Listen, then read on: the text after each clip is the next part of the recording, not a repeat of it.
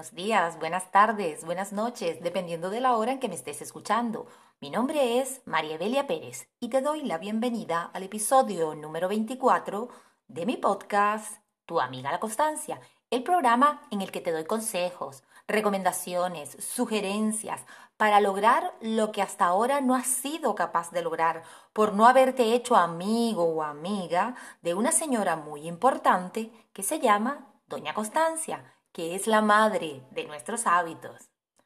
¿Sabías que la flora intestinal o microbiota defiende tu organismo frente a bacterias, virus o enfermedades? Asegura el correcto funcionamiento de tu sistema digestivo y además algo que probablemente no conocías hasta ahora es que influye en tu estado de ánimo. Hoy hablaremos de todos los beneficios que nos aporta tener una microbiota equilibrada y cómo podemos hacer para mantenerla. Vamos a comenzar.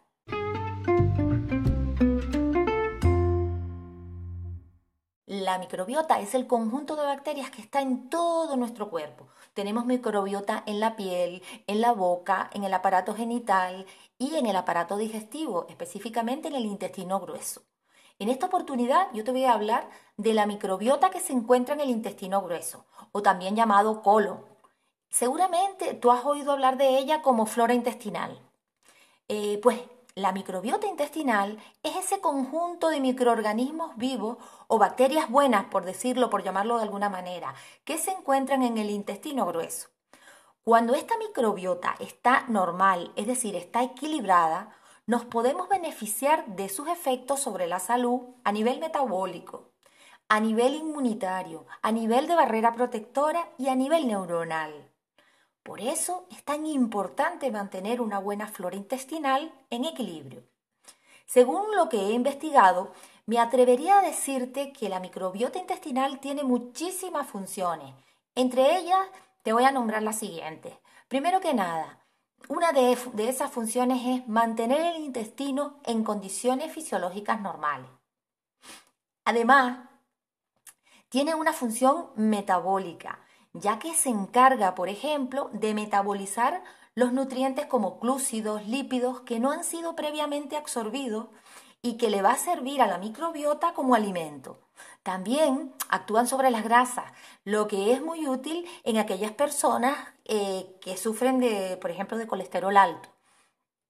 Por otra parte, la microbiota intestinal produce vitamina B, que sabemos que sirve para regular nuestra energía. También produce vitamina K, que es indispensable para la coagulación de la sangre en casos de heridas. Además, la microbiota estimula la inmunidad del tubo digestivo, ya que la microbiota, con su constante actividad, estimula las defensas locales y gracias a ella tu sistema inmunitario se halla en buenas condiciones y gracias a ella también la capacidad de tu organismo es mucho mayor para hacer frente a las enfermedades. Otra función importante es que sirve de barrera protectora. Cuando la microbiota está equilibrada, forma una verdadera barrera protectora frente a los gérmenes patógenos. Es decir, esta microbiota buena va a tapizar por completo las paredes del colon, formando una barrera donde no podrá alojarse ninguna bacteria patógena, como por ejemplo la salmonela, que sabemos que es introducida por algún alimento. Pues esta barrera impide que se desarrolle esa bacteria patógena y que alcance, por supuesto, a la sangre o algún tejido para causar mucho más daño. Y otra función, algo que hasta ahora parecía impensable, pero que recientemente la ciencia lo ha demostrado y que yo me he enterado eh, a través de la neurocientífica española Nazaré Castellano, es que la microbiota intestinal estimula la producción de serotonina, la serotonina es la que se conoce como la hormona de la felicidad. Y la serotonina es un neurotransmisor muy relacionado con el control de las emociones y sobre todo con el estado de ánimo. Fíjate que se ha demostrado recientemente que el 90% de la serotonina del cuerpo se produce en el intestino grueso. Imagínate si es importante cuidar nuestra microbiota intestinal. Sí que es súper importante cuidarla, ¿verdad? ¿Y cómo haces para alimentar la microbiota beneficiosa y mantenerla equilibrada? Pues el ejercicio físico es fundamental para mantener la microbiota equilibrada.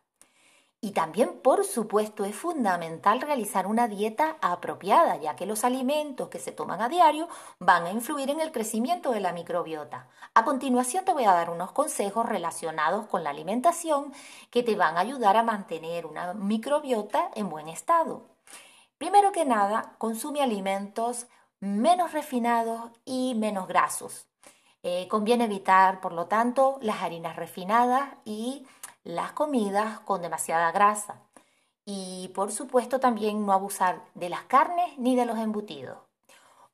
Otra recomendación sería que consumas alimentos más fermentados y crudos, ya que estos contienen probióticos y prebióticos.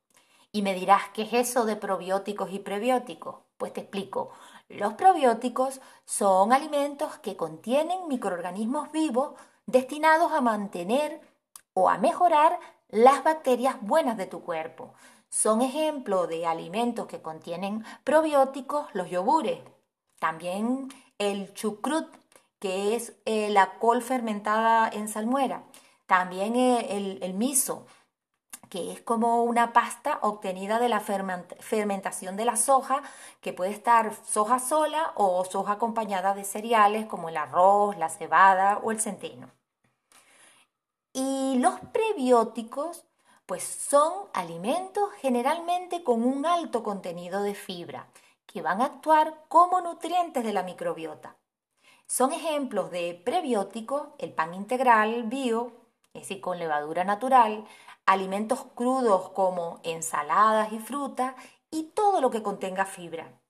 Es necesario que incorpores la fibra en tu alimentación, ya que la fibra, al no ser digerida en el estómago ni tampoco en el intestino delgado, llega casi intacta al colon, donde ejerce un efecto muy favorable sobre la microbiota, ya que se convierte en su alimento.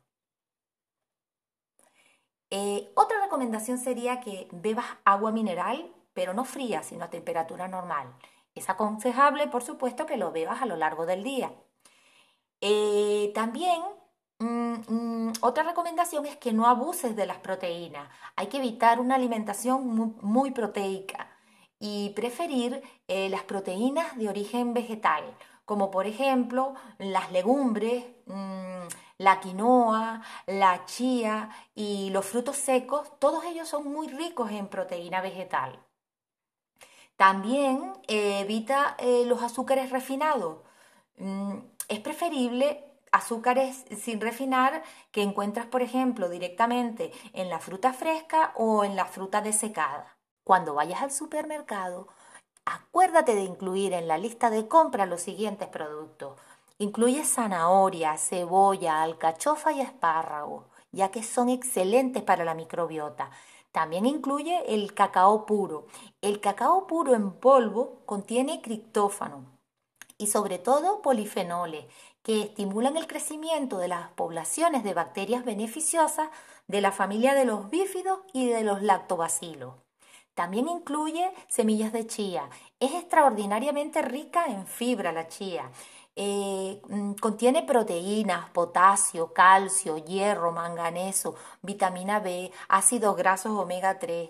Una cucharadita de semilla de chía en el desayuno, por ejemplo en un zumo, es una forma estupenda de tomar fibra a diario. Luego, el aguacate es uno de los alimentos más completos que no se te puede olvidar comprar. Tiene eh, 8 aminoácidos esenciales que el cuerpo no es capaz de producir por sí solo. Aporta vitamina E junto con grasas saludables, monoinsaturadas y eh, omega 3, que, sabemos que es un antiinflamatorio. Eh, luego también es importante que incluyas las setas. Las setas también contienen criptófano, eh, selenio, cobre, zinc, vitamina D, fibra y vitaminas del grupo B que participan en la producción de la serotonina y, por supuesto, también en el funcionamiento del sistema nervioso. También incluye los encurtidos.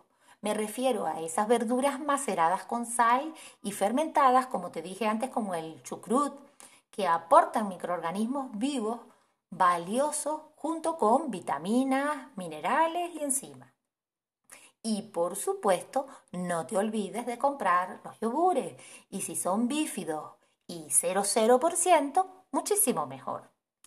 En resumen, es fundamental que incorpores hábitos alimenticios que favorezcan la microbiota, ya que ésta te traerá muchísimos beneficios, no solo a nivel del aparato digestivo y del sistema inmunológico, sino también a nivel de tu estado anímico, recuérdalo.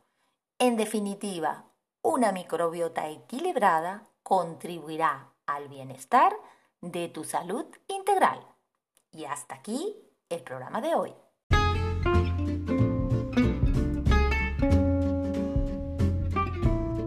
Recuerda siempre que hacerte amigo o amiga de la constancia es el primer paso que tienes que dar hoy y repetirlo a diario, si puedo, si soy capaz de ser constante, ahora y siempre.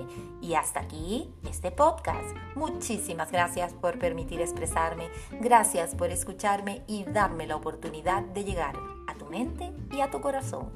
Te espero en otro episodio más. Recuerda que puedes seguirme como tu amiga La Constancia en mi Instagram, en mi canal de YouTube o en las diferentes aplicaciones de podcast como por ejemplo Spotify, Evox o cualquier otra que tengas a la mano. Adiós, hasta el próximo episodio.